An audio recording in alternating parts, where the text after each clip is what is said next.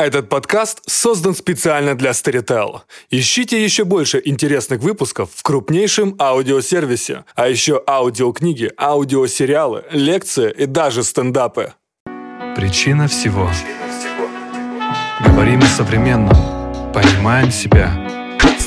На Storytel. Здравствуйте. С вами подкаст «Причина всего». Я Владислав Тимкин, со мной в студии Артем Новиченков.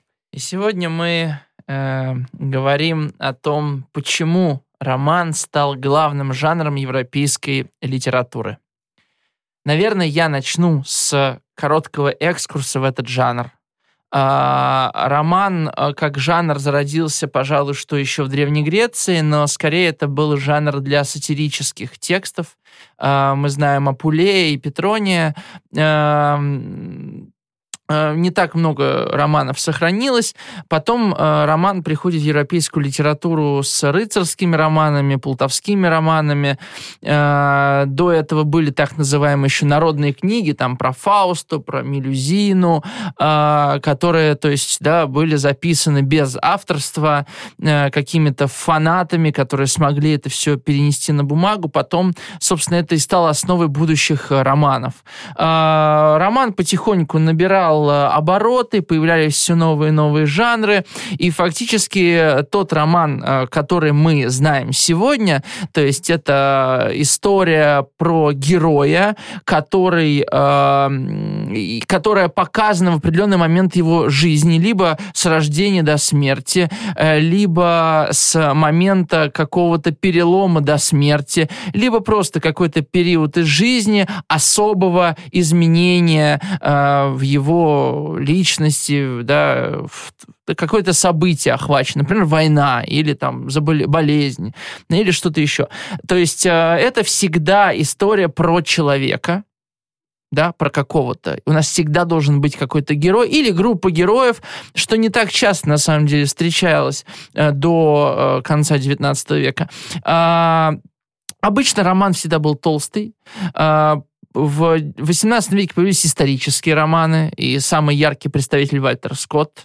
От э, рыцарских романов осталось не так много известных книг. Самый яркий, конечно же, это э, Степ на э, рыцарский роман, это Дон Кихот, Дон Кихот Сервантес, да. Но были и другие книги. Вот. Э, а в XVIII веке э, главные э, романы, э, главные жанры романы это философский роман и э, э роман воспитания воспитания. Э, собственно, эти два жанра так или иначе входят в литературу XIX века, и там виды изменяются. Важно, что понимать, что до XIX э, века роман в первую очередь был жанром либо э, билетристическим, например, эпистолярный роман, да, то есть чисто на потеху чтения, на развлекательное чтение, любовный роман, да, опять-таки. Либо это был роман, который описывал человека в каком-то э, его, ну, как роман воспитания, да, вот как продукт времени. А в XIX веке с приходом реализма в литературу и во многом, конечно, под влиянием Гёте, под его романом про Вильгельма Мейстера, европейский роман становится более сложным, более серьезным. Он отражает социальные изменения в первую очередь, а, а с приходом в литературу э, Достоевского и Толстого он становится э, не просто философским, а он становится философско-социальным, да, то есть не просто отображение каких-то идей, но и э, показана связь, как эти идеи в реальной жизни работают, и, естественно, религиозным. То есть роман перестает быть сугубо развлекательным, каким он был, в общем-то, и оставался во французской литературе так или иначе до начала 20 века, а он становится, он еще вмещает в себе другие э, сферы, э, э, и не только философию, но и социологию, психологию, а потом и психоанализ и так далее, и так далее.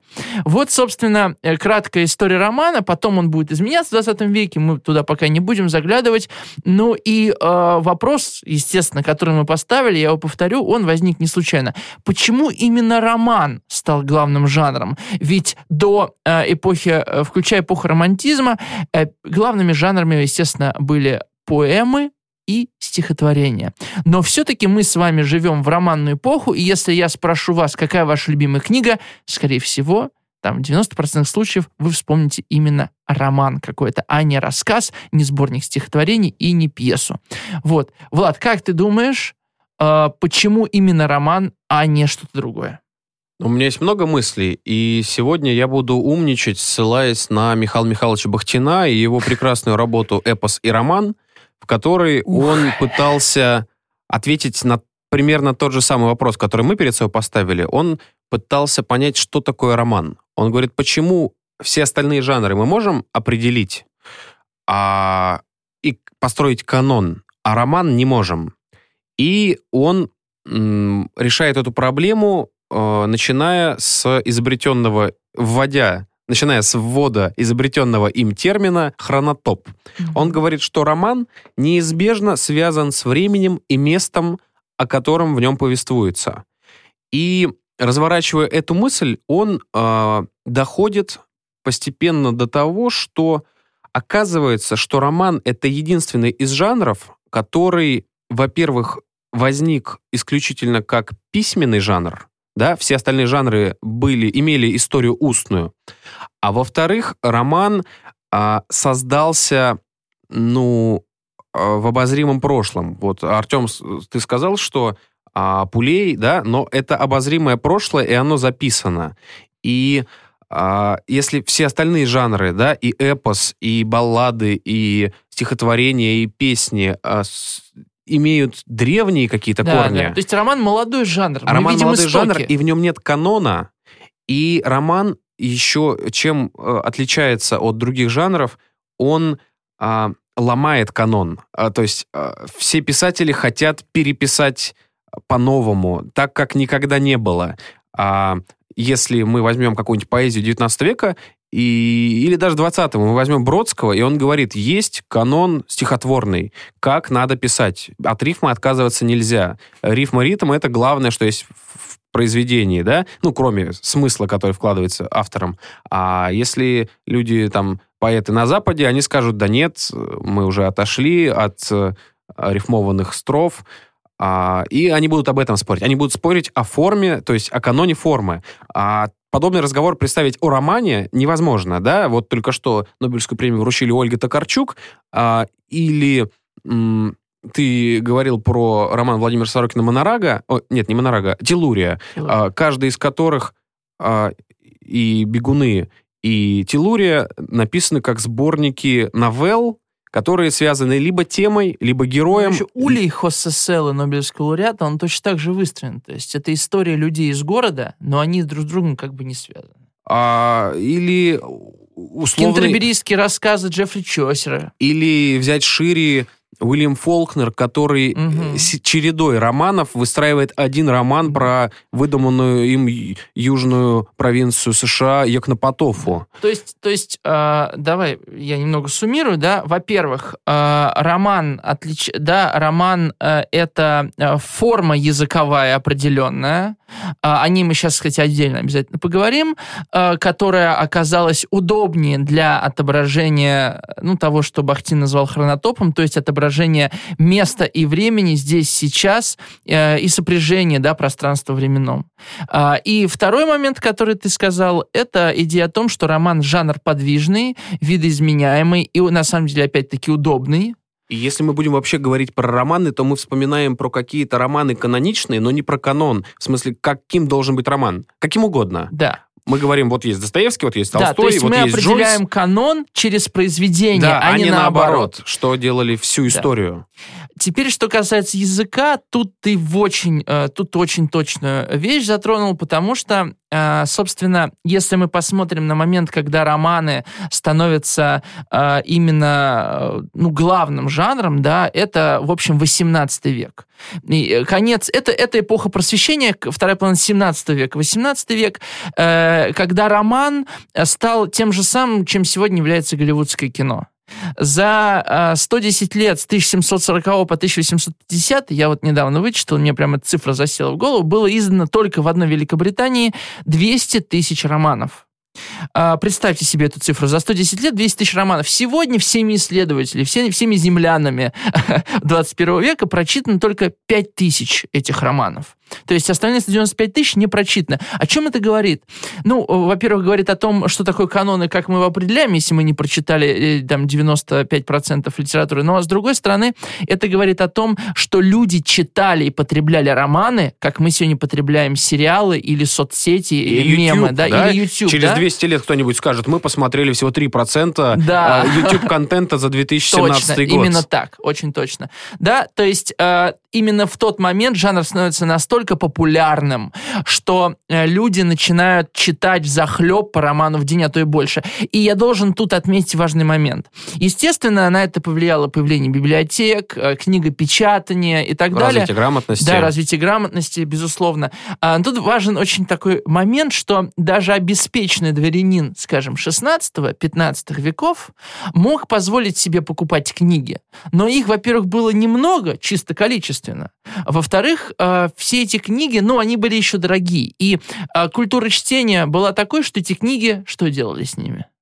Переписывали. Их перечитывали. И перечитывали. И, перепи- их, И их, передавали по наследству. да, их перечитывали и еще, еще. То есть это был такой процесс глубокого чтения. А по- Именно поэтому нас не должно удивлять, что книги там 15-16 веков такие глубокие, сложные а, и, да, а, многоуровневые. А книги, скажем, там любовные романы 18 века такие простые и легкие. Потому что способ чтения, да, то есть это уже было, э, переросло из чтения в потребление. То есть у нас с одной стороны появляется Иоганн Гутенберг, который изобретает печатный станок и позволяет массовости прийти. Прийти к Фаусту, например, да, к, э, ну, Ну, ладно, к Фаусту, книге но Фауст. каким-нибудь Библии, в э, первую очередь. любовным романом тоже. да. А, во-вторых, а, роман это, так как это только письменная форма, то единственная форма потребления романа всегда была только чтение.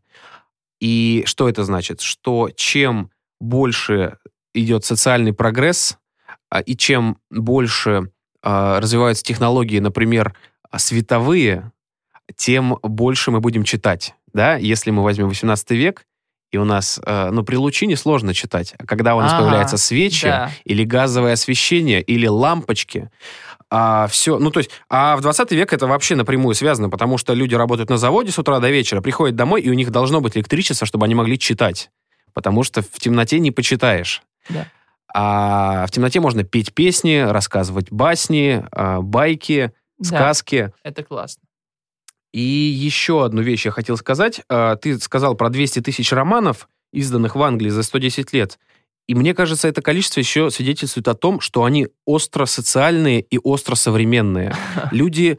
а, Есть такая подвид исторической литературы, как раз 18-19 век, это физиологический роман, физиологический очерк, когда, например, какие-то парижские интеллектуалы или обозреватели писали о парижанках, о Слушай, цветочницах. У Некрасова-то есть сборник, называется «Физиология Петербурга». Да, да, да, да, да. И там были физиология Парижа, чрево Да. Парижа, физиология аристократии. А, и таких книг было очень много. Люди читали друг про друга, люди читали про разные профессии, про а, путешествия за границу, травелоги, да, наверняка тогда были широко развитые. Конечно. А Великая промышленная революция на- наступает, и начинается просто невообразимая воронка и круговорот знаний между людьми, обмен мнениями, и появляется, мне кажется, именно тогда актуальная повестка. У нас такой романтический выпуск получается, мне кажется. Это так звучит все прекрасно.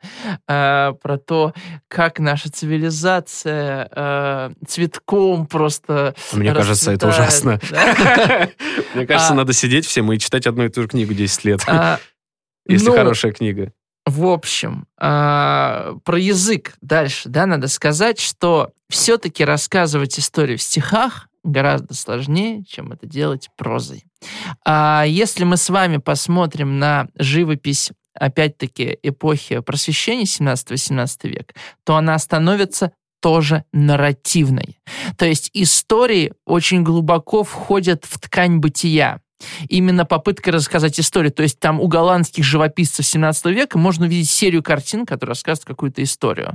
Опять-таки, а, как в храмах, а, да, а, Библию эк- экранизируют, да, на фресках, рассказывают историю, скажем, рождения Христа. Или на витражах, Да, или на витражах, которые да. являются книгами для безграмотных. То в том-то и дело, да, то есть, да, вспоминаю опять-таки комиксы, да, значит, э, э, мы попадаем с вами в мир грамотных людей, э, во всяком случае, людей, которые хотят и любят рассказывать истории. И мы до сих пор больше всего именно это любим. Если вы подойдете к какому-нибудь киоску, вы увидите там, что самое часто употребимое слово в желтой прессе в названии этих газет – это истории. Тайная история, история 20 века, а, таинственные истории советского времени, там, недоступные истории, э, там, э, секреты и так далее, да? То есть мы больше всего любим истории, и вот эта любовь к историям возникает тогда, когда а, появляется грамотность, и люди хотят как-то зафиксировать, как мне кажется. Не, я думаю, любовь Вот к историям была реальность. раньше. Не, она всегда была, да, Но просто появляется, появляется инструментарий для этого. возможность услышать истории с другого конца страны, мира и от других людей, и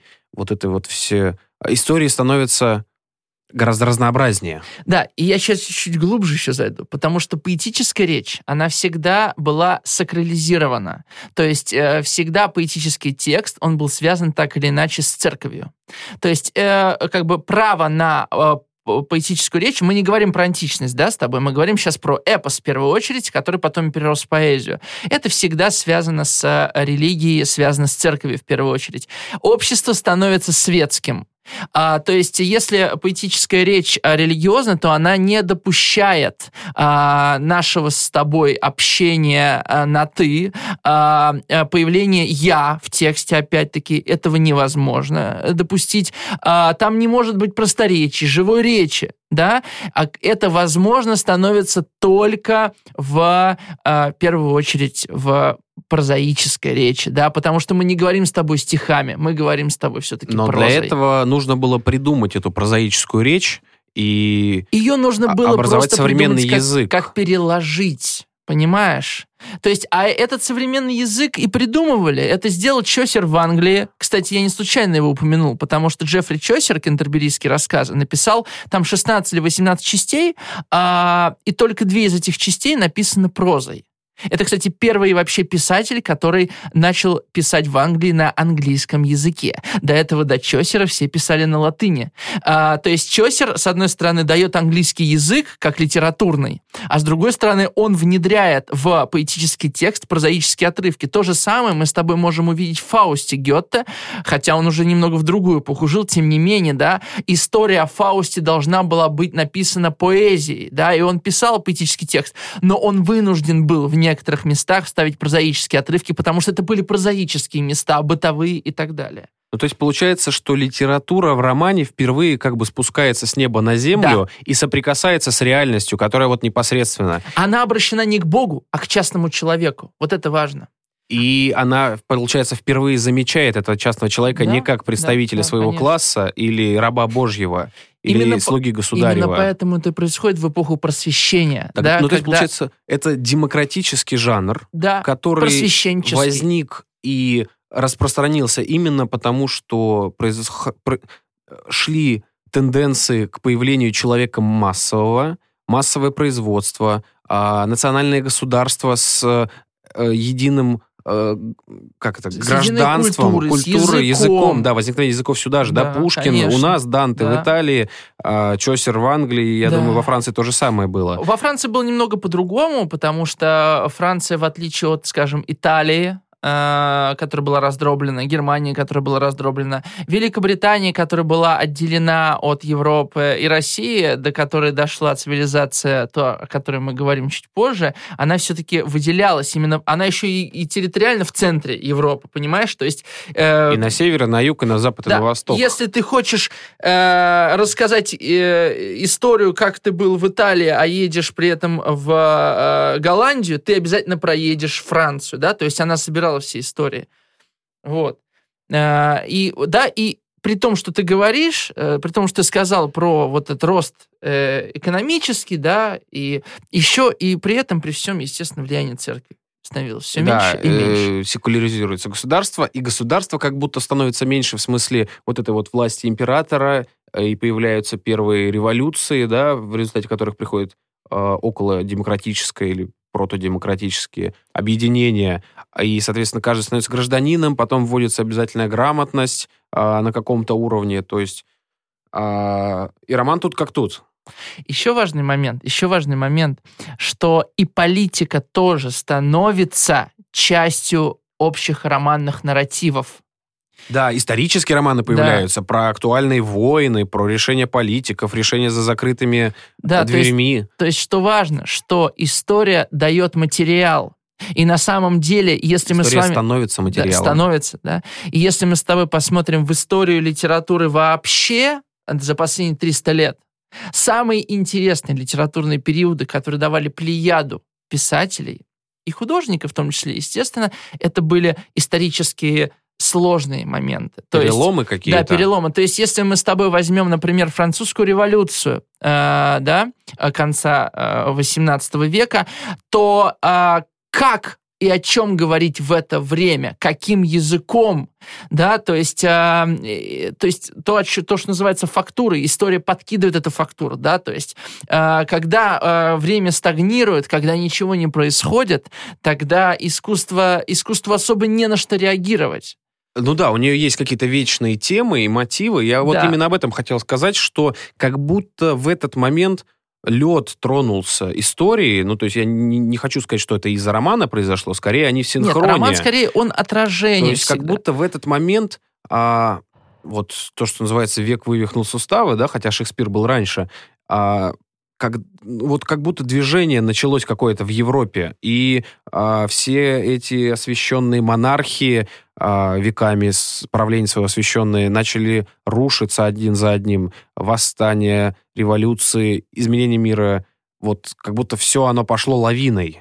Слушай, ну и ты сказал про Шекспира, ты сказал, что он был раньше, но Шекспира европейцы открыли для себя только в конце 17 начала 18 века. Понимаешь, в чем Но дело? это не его проблемы. Это нет, не его проблема. Я говорю, что он стал актуален, да, да, да, да, да. а, именно вот в это время, когда нужны были вот эти истории. И ведь Шекспир одним э, из первых таких крупных писателей начал делать историческую хронику, в том числе, да. И Шекспир, он глубоко нарративен. Если мы возьмем с тобой и, и возьмемся с тобой пересказывать, скажем, Гамлета, я думаю, мы когда-нибудь обязательно сделаем по Гамлету отдельный выпуск, а, то э, мы с тобой не сможем это сделать в два счета Да. да, там очень много сюжета. А, так что, Меня знаешь, что удивляет? Меня удивляет то, что роман продолжает существовать, продолжает быть очень важным, несмотря на то, что есть у нас графические романы, есть какие-то эксперименты киношки а, есть. в, в прозе, в стихах, есть кино, а, есть сериалы. Я скорее говорю именно вот про литературу, про текстовые форматы. Все как бы сдвинулось, но роман продолжает искать новое и находит новое. И а, во второй половине 20 века произошел переворот в журналистике, так называемая новая журналистика появилась с э, подачи Тома Вульфа. А, Еще до него даже, да, Нелли Блай. Вот, например, во второй половине 20 века а, журналистика претерпевает э, радикальные изменения а, в связи с вторжением в нее романа, так называемая новая журналистика, да. Труман Капоте, например, э, великий американский писатель, написал чисто журналистское расследование, которое стало 500-страничным романом о том, как э, маньяк или не маньяк пришел, залез в дом, всех убил, и Капоте пытается разобраться, а что это такое? И это становится романом, хотя по, ну, по, по фактуре и даже по тому, как это написано, это вроде бы журналистика. И сейчас, а, как учат в 21 веке писать журналистские статьи, так, чтобы это читалось, вот эти лонгриды, которые появились буквально в последние несколько лет, это же попытка, эта проза въедается в журналистику. Смотри, э, я тогда должен, наверное, вот все это собрать воедино, потому что роман это не только гибкий жанр, но это еще такая вот э, такая губка. Да, он все в себя вбирает. в себя вбирает. Причем вбирает не только жанровые детали, да, какие-то, а, скажем, в- там до Спаса взял журналистские э, сноски, э, журналистские статьи вставил прям себе в роман, да, там, А, или там Пушкин взял, это первые случаи в русской литературе, когда он письмо вставил в обычный роман. Или Борхес, который берет, делает каталоги Да. в своих романах. И это все равно роман. Да, то есть э, это не только жанровое включение, но, как говорится, культура всегда прирастает прирастает с краев. То есть это еще и экспансия на самом деле. Э, скажем, э, французский роман, да, э, на самом деле главное событие в мировой литературе французский, ну, да, 18-19 век, феномен французского романа, который вбирал в себя истории со всей Европы, а потом и со всех колоний и делал из этого материала национальную уже литературу. Так же, как сегодня Голливуд вбирает в себя истории самых разных культур. Берет, И например... тем самым раскрывает и подсвечивает раскрывает, мир. подсвечивает. Тот же ин- Гюго что, что самое главное, еще интерпретирует Да, по да, тому, а, по той выкройке, которая ему одному удобна. И тем самым творит вот это культурологическое поле современности. Да. А Гюго пишет роман про собор Парижской Богоматери, и его очищают от сажи, и он не умирает, хотя вот все к тому шло. Или Диккенс пишет а, романы про ужасные условия жизни и труда детей и бедняков Лондона, и это меняется. Или Достоевский, да, пишет про нищих Петербурга. И ничего не И меняется. ничего не меняется. Хоть что-то стабильно. Да. В общем, а, мы пришли к тому, что а, верховенство романа над другими жанрами это, в общем, э, неизбежный как оказалось, на самом деле, процесс был, который э, неотступно связан с э, историей и изменчивостью Европе, Европы. Э, и, собственно, в силу его гибкости Да, именно. Да. Мне кажется, это он главное условие. остается э, до сих пор главным жанром. Он влияет как на кинематограф, так и на видеоигры. Э, и, судя по всему, э, это настолько универсальный жанр, что, наверное, у него никогда не будет могилы, судя по всему. Э, Потому что он как будто не может закончиться. да, да. Собственно, как изменяется реальность, так изменяется и роман. Да. И на этом мы тогда закончим. Да, с вами был подкаст «Причина всего». Я Владислав Тимкин. И Артем Новиченков. И слушайте нас дальше. Come on. Вы дослушали до конца и хотели бы послушать еще? Просто зайдите в Storytel и слушайте без рекламы и без ограничений все, что пожелаете. Слушайте, будьте умнее.